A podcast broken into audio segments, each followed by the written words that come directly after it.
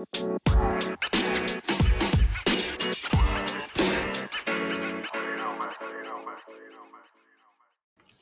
Hello, hello, mi gente bonita.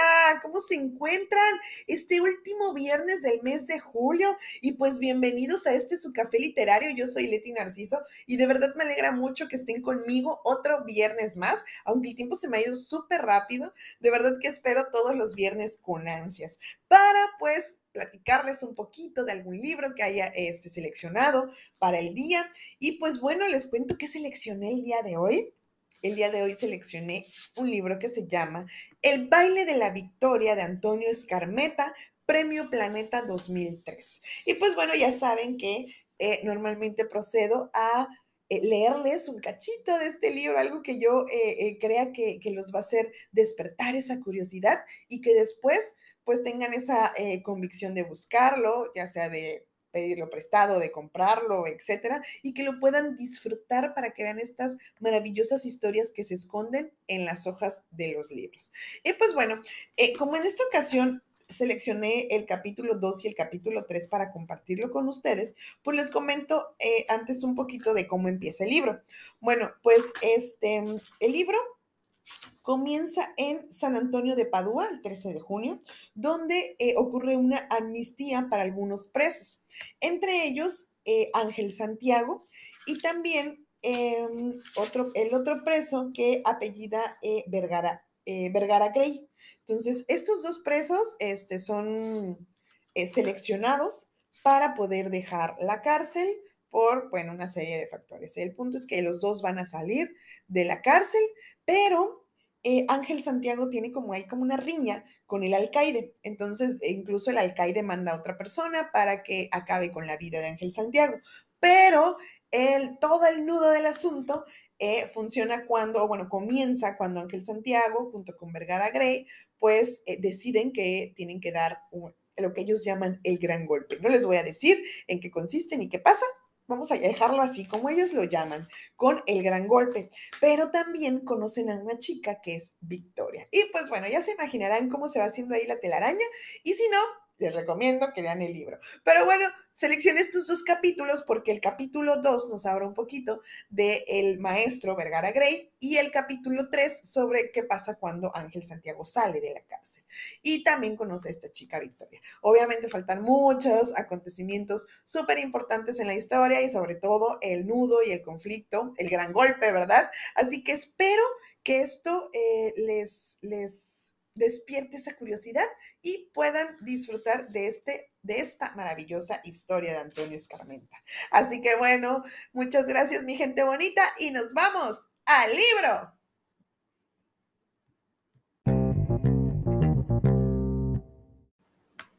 El baile de la, de la, victoria de Antonio Escarmenta, capítulo 2. En el anexo de la cárcel para adultos, Vergara Grey había mandado comprar gomina al guardia cuando se enteró de la amnistía. Al sacar del armario su traje voz y probárselo, comprobó que hundiendo un poco la barriga podía cruzar el cinturón. Los cinco años de vida sedentaria en reclusión no lo habían damnificado tanto gracias a unos ejercicios yogas aprendidos en un remoto pasado marinero en Tailandia. Su brillante pelo gris remataba en dos patillas entre canas que hacían perfecto juego con los gruesos bigotes serenos y autoritarios. Y ante el espejo que el guardia sostenía, se aplicó algunos latigazos de peine sin dudar que, a pesar del tiempo de cautiverio, la mirada profunda aún podría causarle vértigo a una mujer. Pero desechó esta coquetería de macho con un suspiro triste. Él solo amaba a su esposa, Teresa Capriati, y mucho temía que ella no quisiera ver a su esposo libre, pues no lo había visitado en la cárcel ni siquiera para las Navidades. Tampoco el hijo de ambos había sido el más afectuoso ni el más frecuente. El muchacho se aparecía solo los días de su aniversario, la última semana de diciembre, con una invariable agenda del próximo año, y tras escuetas conversaciones sobre la liga profesional de fútbol y la marcha de sus estudios secundarios, se retiraba con un apretón de manos, esquivando el beso que Vergara Gray quería estamparle en el pómulo. Esta repentina amnistía, que reducía a la mitad su condena, era un regalo de Dios para reconquistar los afectos perdidos. Jamás volvería a delinquir, lo juraba ante Dios, la prensa y las autoridades del presidio y con el dinero que su socio le adeudaba, tras haberse callado la boca en los interrogatorios, llevaría una modesta vida, honorable sin esquilmar a nadie y sin, y sin trabajarle un peso a persona alguna. Conocí a un par de influyentes directores de periódicos dedicados a la crónica roja y les suplicaría, como viejo amigo, que no siguieran haciendo ediciones especiales cada vez que se cumplía un aniversario de sus más espectaculares robos. Perfectamente, podrían aceptar que en su nueva libertad quisiera mantener un bajo perfil. Solo así lograría recuperar a su familia y lentamente su dignidad. Como un palmoteo en la espalda le agradeció al guardia que hubiera sostenido el espejo y antes de pedirle que lo bajara, sonrió. Él era el que quería ser. La sonrisa cálida, fraterna y viril, la luz secreta al fondo de los ojos, los pliegues intensos que dan el dolor y la soledad, y sobre todo las ganas, los deseos de vivir que nuestros reclusos se habían licuado en indiferencia. El destino propio les resultaba a la larga tan anónimo como el de los otros. Echó una última mirada a los muros de la celda y pudo constatar que solo dos imágenes permanecían sin desmontar el calendario de la Virgen María con los días marcados con una X roja hasta el 13 de junio y el afiche de Marilyn Monroe, abandonada con sus senos frutales sobre un manto de terciopelo. El calendario lo puso en la maleta junto a su vestuario y tras cerrarla extrajo de su saco una pluma fuente antigua y extendió a lo largo del cuerpo de Marilyn la siguiente dedicatoria. Donado a mi sucesor por Nicolás Vergara Grey. En el camino hacia la oficina del alcaide, un considerable grupo de presos lo escoltó, deseándole buena ventura, y alguno lo abrazó con lágrimas rondándole por las mejillas. El hombre se dejó querer con modestia, cuidando de mantenerse erguido y de que nada perturbara su apariencia de príncipe. El pañuelo de seda, despuntando del bolsillo superior de la chaqueta del tuit, la corbata atada con un nudo ancho y el cabello de actor maduro el alcaide, hizo coincidir su entrada con el descorche de una bulliciosa botella de champán y un funcionario escanció el, mosto entre guardias y selectos prisioneros que alcanzaron sus vasos con un estrenduoso salud. Luego, la autoridad que raspeó hizo una histórica pausa con las manos en el pecho antes de leer un manuscrito elaborado en papel fiscal reglamentario. Estimado profesor Vergara Grey, querido Nico, es con sentimiento encontrarnos que te vemos hoy partir.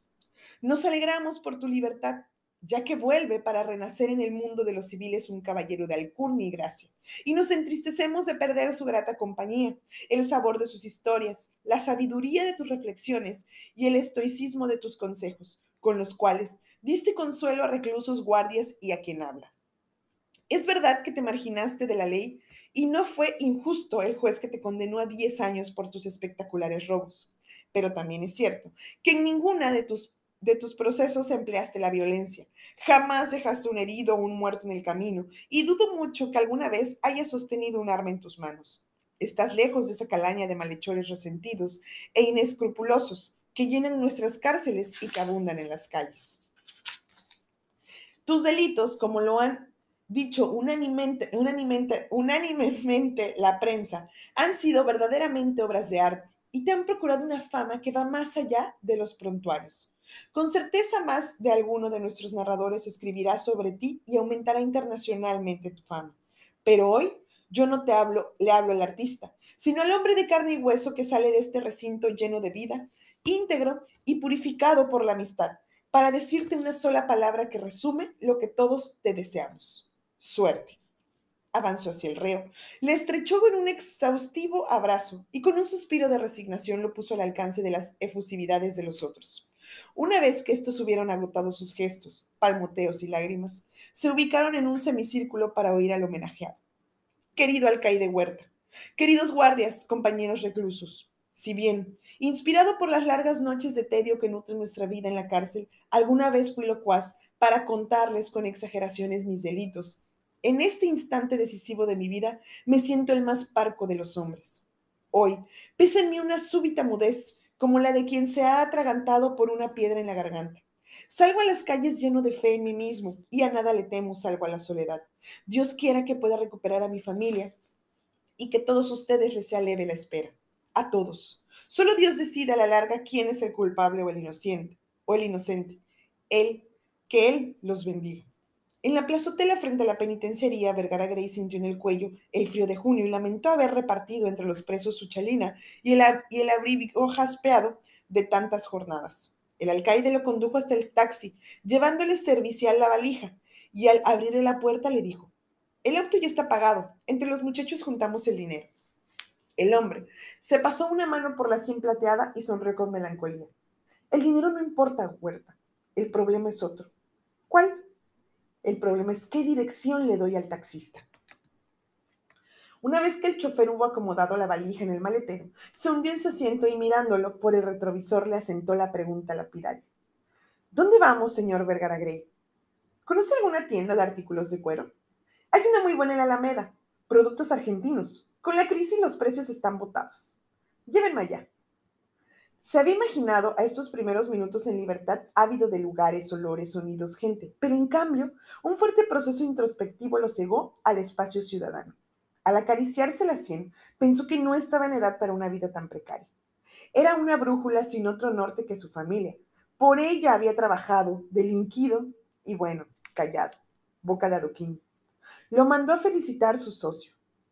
No podía quejarse de su suerte la amnistía del presidente, fustigado por una prensa que lo llamaba inhumano al asistamiento en los presidios, aunque al mismo tiempo se quejaba de que los criminales anduvieran impunes por las callejuelas y las avenidas de la patria. Le había hecho justicia divina. De haber hablado cuando cayó, se hubiera ahorrado exactos los cinco años que la amnistía le borraba de una plumada. Tengo suerte, repitió en voz baja. Le propuso al taxista que lo esperara y su olfato lo condujo sin vacilaciones a la estantería con los maletines más finos. Palpó la delicia de cuero de cabritilla de un sólido portadocumentos con dos cerraduras enchapadas en oro en cada extremo que se abrían solo activadas por una clave. Y se concedió una inhalación satisfactoria al comprobar que su elección había sido la precisa. El maletín era de lejos el más caro entre la numerosa oferta. El empleado le pidió un número para contribuirle la clave. Mejor distintos para la izquierda y la derecha, y no vaciló en combinar su día y año de nacimiento con los de su hijo. Lo paga con cheque, tarjeta o cash, dijo el, el del dependiente mientras se lo enviaba. Levantando las cejas, se preguntó si en verdad se veía tan honorable como para que le ofrecieran esas alternativas. Con chico tarjeta le exigirían el carnet de identidad y no le constaba que los trámites de la amnistía se hubieran completado de manera diligente. Cash, dijo extendiendo los billetes sobre el mostrador. Hoy es San Antonio, exclamó sorpresivamente el dependiente, un santo muy milagroso. Las solteronas ponen sus estatuillas de cabeza abajo para que les consiga marido. Me consta, dijo Vergara aceptando el vuelto, y luego la bolsa plástica con la compra. El hombre lo miró curioso y el ex convicto arriesgó una sonrisa y la pregunta. ¿Le resulta conocida mi cara? El dependiente se rascó la cabeza. ¿Es en la tele? Oh, no. En verdad no lo ubico, señor, perdone. Al contrario, le agradezco mucho esa delicadeza. ¿Qué edad tiene usted?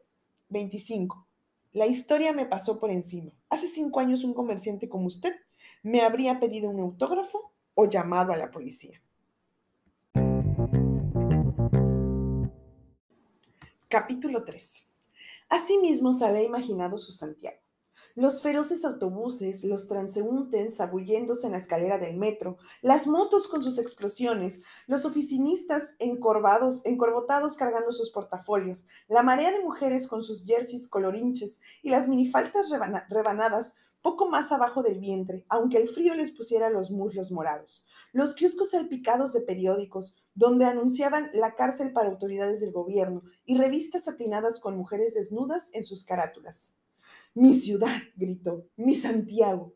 Echó a caminar por el centro y los roces o tropezones con la gente le dieron una nueva energía. Sintió mientras inhalaba y exhalaba con la maestría de un atleta un hambre feroz y profunda.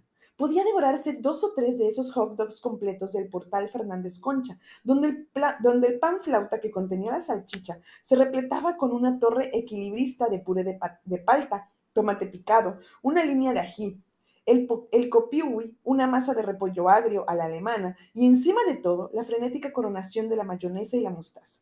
Eran sándwiches para morderlos con dos bocas ducharse el pecho de la camisa con sus inestables ingredientes, untarse la nariz y hasta los ojos en el carnaval voluptuoso.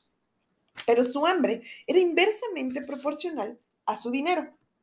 Las dos monedas que le tintineaban en el bolsillo apenas le alcanzarían para un par de panes, dos tristes marraquetas desnudas y precarias. Pensó que la pobreza era una segunda cárcel, pero desechó la consideración derrotista con un puñado al aire.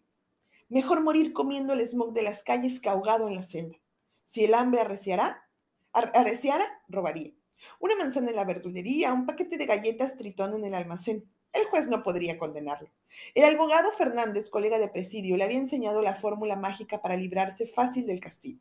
Si lo agarran, tendría que alegar hurto famélico. Robé comida porque de otra manera moriría de hambre.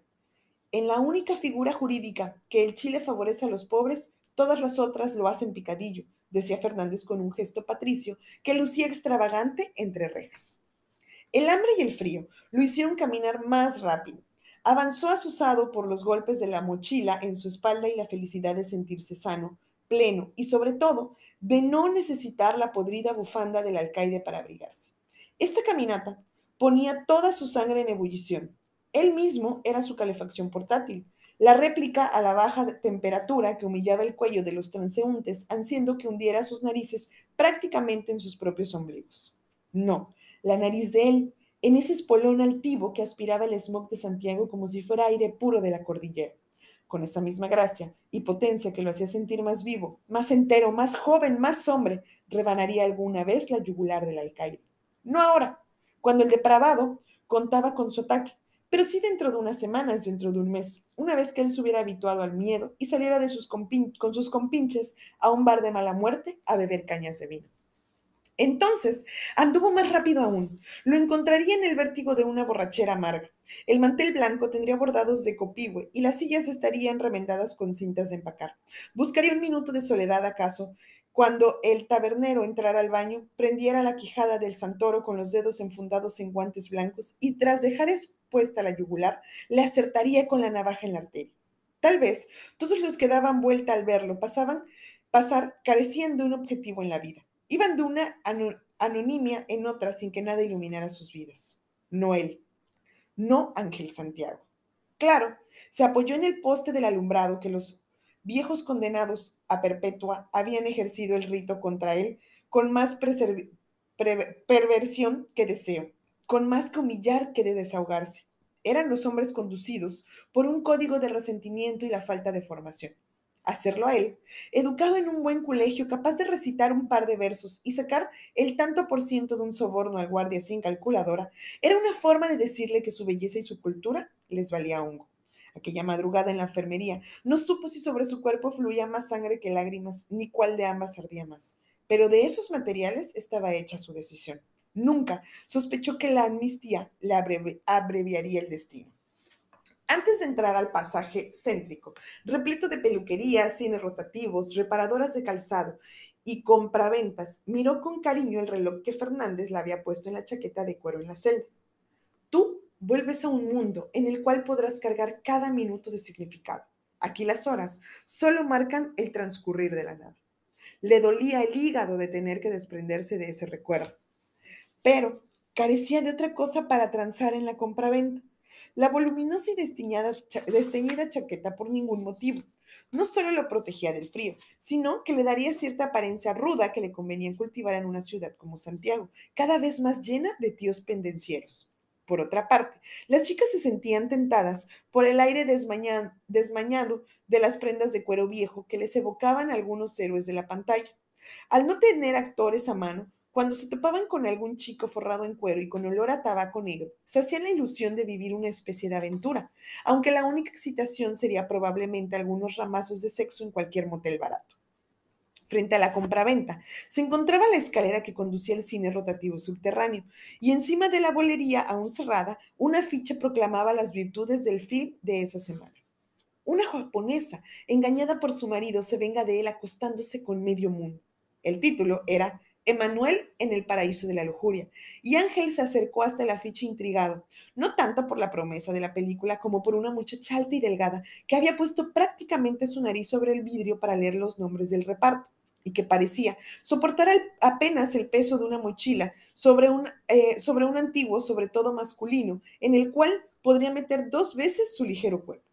Allí junto a ella, experimentó la profunda emoción de percibir otra vez la tibieza y la ternura que emanaba un cuerpo de mujer. Cuando entró a la cárcel, apenas dos incidentes sexuales lo separaban de la virginidad, y las aventuras que soñó tener en su celda durante años fueron en el fondo mucho más excitantes que ese par de revolcones reales a cielo abierto en el campo antes de, de que sucumbiera en la desgracia. Pero su mejilla muy cerca de la cara de la muchacha, puso su mejilla muy cerca de la cara de la muchacha y leyó el reparto japonés como si se tratara de héroes familiares tipo Brad Pitt o Leonardo DiCaprio. Kumi Taguchi, Mitsuyaki Mauni, Katsumiri Hirose, la chica se dio vuelta a mirarlo y acomodándose la mochila sobre el hombro izquierdo le sonrió. Esa mínima gentileza, prácticamente borrada de su vida desde hacía años, animó al joven a sacar de su, de su chaqueta la cajetilla de cigarrillos y ofrecerle uno.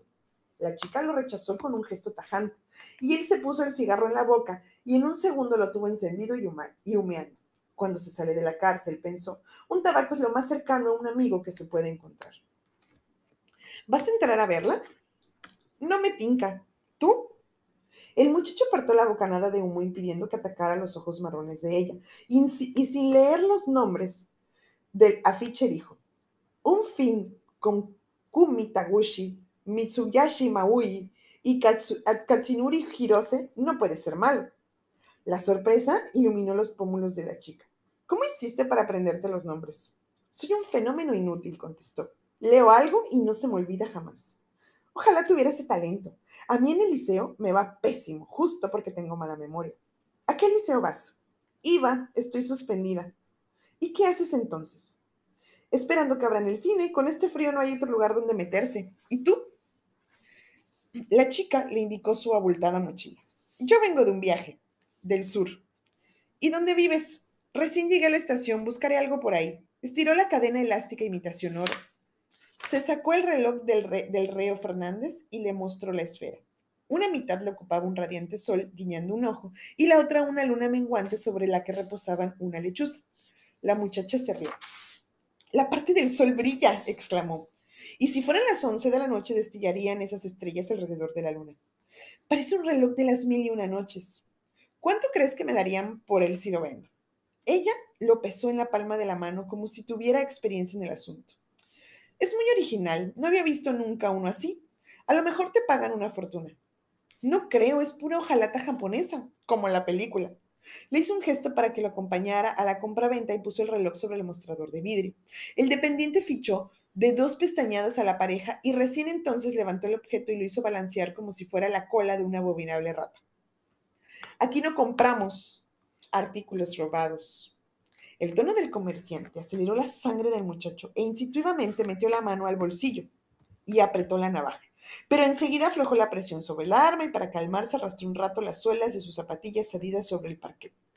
Es un regalo de mi padre cuando cumplí la mayoría de edad. El hombre tiró el reloj sobre el vidrio simulando un bostezo. Todos cuentan lo mismo, que las medallitas de oro, que los relojes tienen para ellos un enorme valor sentimental, pero que se ven obligados a venderlos por una urgencia. ¿Es lo que ibas a decir? Me robó las palabras de la boca, señor. El dependiente le sonrió a la chica y lo palmoteó en el hombro. Así sí podemos entendernos. ¿Cuánto me da? Treinta mil pesos. Mire que es un reloj que separa el día de la noche. Anuncia cuando son las 10 de la mañana o las 22 horas. No hay otro como este. Es una separación estúpida. Aunque sea inútil, caballero. En una choreza que otros relojes, es una choreza que otros relojes no tienen. Es un reloj poético. De noche titilan las estrellas. Aquí tienes 35, chiquillo, y agradeceme que no te pido la bolera de origen de la mercadería. Ángel Santiago se metió los billetes en el bolsillo y aspiró hondo el soplo de viento helado que se filtraba por el turbio portal. Salieron hasta la calle y él la tomó de un brazo y la fue conduciendo hacia la plaza de armas en el portal Fernández Concha hay una cafetería donde te sirven los hot dogs coronados con tantos acompañamientos que tienes que abrir así tanto la boca para, para mascarlo. Hace más de dos años que yo con masticar uno de esos. Te acompaño. ¿Y el cine? Es un rotativo, a la hora que llegues funciona. ¿Vas seguido a él? A veces, es decir, depende. Él le pasó el brazo por un hombro y le ayudó a cruzar San Antonio. ¿Depende de qué? Apenas te conozco. Depende de tantas cosas. Por ejemplo, de que no esté suspendida del colegio. La chica se animó con esa excusa que le proponía y contestó en tono alegre. Exactamente. El local se llamaba Ex Bajamondes y el muchacho le preguntó a uno de los doce diligentes mesoneros que hacía volar lomitos, cervezas, pollos dorados y hot dogs completos sobre la muchedumbre de clientes si acaso el ex, el ex del título podría significar que los completos ya no eran tan buenos. Mejor que antes, patrón, replicó el dependiente. Le garantizo que cuando lo muerda, la salsa le va a chorrear hasta el ombligo. ¿Quiere dos? Yo no, dijo la muchacha. ¿No tienes hambre? No. ¿No te enojas si me como uno? Al contrario. Entonces, sobándose las manos y estirando cada vez más la sonrisa a medida que le iba agregando salsas y vegetales, el joven cantó su pedido. ¡Un súper completo! Pongan la vienesa larga dentro del pan, caliéntelo en el microondas, agréguenle una línea de, de chucrut, dos terracitas de palta, un bañado de picadillo de tomate, su resto de puré de papas y corónamelo con una capa de mayonesa surcada con una hilera de ají rojo y otra de mostaza. Al primer mordisco, la profecía del garzón se cumplió y el fluido de la mayonesa y tomate saltó de la chaqueta de cuero. La chica le aplicó una docena de servilletas de papel sobre el cierre metálico y lo alentó con un gesto a que siguiera comiendo. Cada tiempo, Ángel Santiago anunciaba con un dedo que se disponía a decir algo, pero optaba por aplicarle otro mordisco al sándwich. Y mientras mordía con apetito, parecía rumiar la palabra que diría más adelante, cuando dejara de amasar la exquisita masa sobre su lengua. Los vidrios del local estaban empañados y, y, la aglomeración de funcionarios haciendo su pausa de almuerzo abrumó la atmósfera de un calor sofocante. Necesito aire, dijo la muchacha. El joven compró dos cartones de leche y atravesaron la calle hacia la plaza de armas. Se tendieron sobre los bancos de madera y reclinaron los pies sobre sus respectivos bultos. Él, la mochila con sus pertenencias traídas de la cárcel, ella, la cartera con los útiles, libros y cuadernos escolares. Ella se abrió el abrigo, exhibiendo un uniforme siliciano, liceano, con una insignia indescifrable sobre el jumper. ¿Desde cuánto haces la cimarra? Desde hace un mes. Me echaron del colegio y todavía no me atrevo a decírselo a mi madre. ¿Y qué haces? Me levanto en la mañana, hago como que voy a clases, doy vueltas por aquí y allá hasta que abren los cines rotativos. Después veo una o dos películas y vuelvo a casa. El joven consideró con el entrecejo fruncido la posibilidad de que la lluvia se desatara. Todas las nubes encima eran negrísimas, algunas compactas y abultadas, otras deshilachadas y veloces. Ella también subió la mirada y aprovechó para peinarse la cabellera con los dedos. Cuando bajaron los ojos, se encontraron en una súbita intimidad. Ella le sonrió y él estimó, estimó atractivo y viril, y viril no hacerlo. Simplemente le mantuvo la mirada mientras se apartaba el agua de la frente. Se llevaron simultáneamente los cartones de leche a la boca y al beber un relámpago se desprendió entre las nubes y un feroz estruendo rodó por el cielo. Ambos levantaron la vista hacia esas nubes hostiles, volvieron a mirarse a los ojos y saborearon sus leches como si estuvieran en una primaveral picnic campestre. Ella se limpió con la manga del abrigo la blanca estela que quedó sobre sus labios, simulando un bigote, y al advertir que también el joven tenía su nariz embadurnada, se la secó con un dedo. La lluvia irrumpió con goterones y la chica hundió los hombros refugiándose en sí misma. Él no le prestó atención al agua que caía y recibió la gracia del sorbo blanco que inundaba su estómago como una bendición. Esto es lo que soy, le dijo la muchacha. Soy absolutamente y totalmente este momento. No tengo casa, ni amigos, ni un pasado, ni nada que quiera recordar, ni dinero, pero sé que seré feliz. Soy un estómago con un delicioso supercompleto alojado en mis entrañas y esta es mi ciudad de hielo y barro. ¿Cómo te llamas? Victoria. ¿Y te dicen Vicky? Sí, pero prefiero que me llamen Victoria. Hola, Victoria. Es más alegre. Ella miró hacia el cielo, secándose el líquido que se le filtraba por la nuca. Al bajar la vista descubrió que desde el bolso del muchacho se sumaba una bufanda de alpaca marrón y espontáneamente tiró de ella y se la puso hecha un rebozo sobre el pelo. Sácate eso, le dijo el joven áspero. ¿Por qué? Porque esa bufanda está contaminada. ¿De qué? Él no respondió. Se la arrebató en forma brusca y sin doblarla la apelotonó de vuelta en la mochila. La sonrisa de ella pareció deshacerse en la lluvia. Esa bufanda pertenece a alguien que desprecio. Prefiero que un río de lluvia me arrastre hasta la muerte antes que verle, de verle favores a esa persona. ¿Por qué no la tiras entonces? Va a serme útil en algún momento. Él se rascó el espacioso abrigo. Se arrancó al espacioso abrigo y lo puso en forma de toldo sobre el cuerpo de ambos. En esa calurosa oscuridad siguieron bebiendo los cartones de leche. Entonces ella se rió, solo de verlo ahí, tan cerca y tan serio, y se acordó de los juegos de infancia con sus primos cuando simulaban que la sabana era una tienda de indios, y ellos se hablaban un lenguaje de esquimales rozándose las narices. Y cuando esa risa se expandió en el espacio tan íntimo, Santiago sintió a su vez que el vaho de ese buen humor hacía astillas la coraza de, frialdad e indiferencia que le había permitido enfrentar los rigores de los últimos años y algo espeso, y Mustio terminó de deshacerse en él con la velocidad de una fiebre. Palpó la mejilla de, Victoria y luego llevó la punta de un dedo hasta sus labios. Se los recorrió, recorrió solemne y cuando ella advirtió que sus gestos tenían esa concentrada gravedad, paró la risa y se dejó hacer seria y expectante. ¿Cómo te llamas? le preguntó en un susurro. Santiago. Ángel Santiago, contestó Ángel Santiago con un guiño.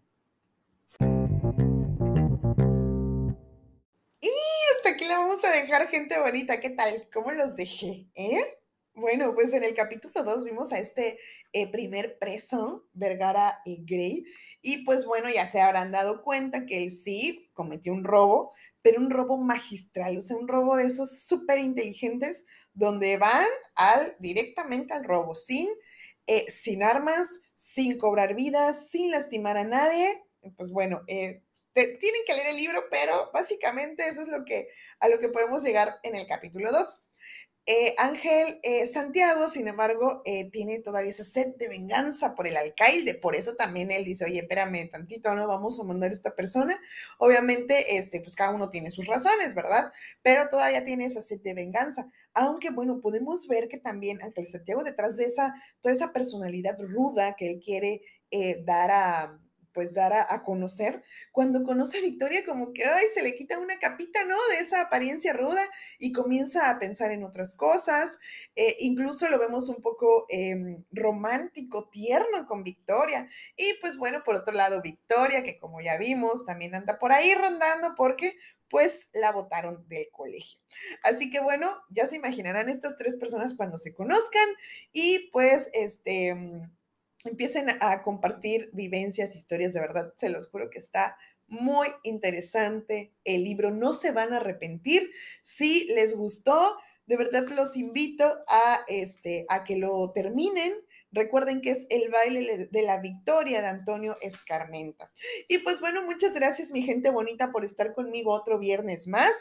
Eh, les recuerdo, el Instagram es café-literario B612. Yo soy Leti Narciso, este es su café literario. Es un gusto que estén conmigo cada viernes. Y pues bueno, nos escuchamos el próximo, ya el primer viernes de agosto. Así que este fin de semana descansen eh, lean un poquito, vean muchas series, películas y sobre todo relájense. Vamos a, a, tratar de desconectarnos, aunque sea un ratito que tengan. Les deseo lo mejor, cuídense, besos, los quiero, bye.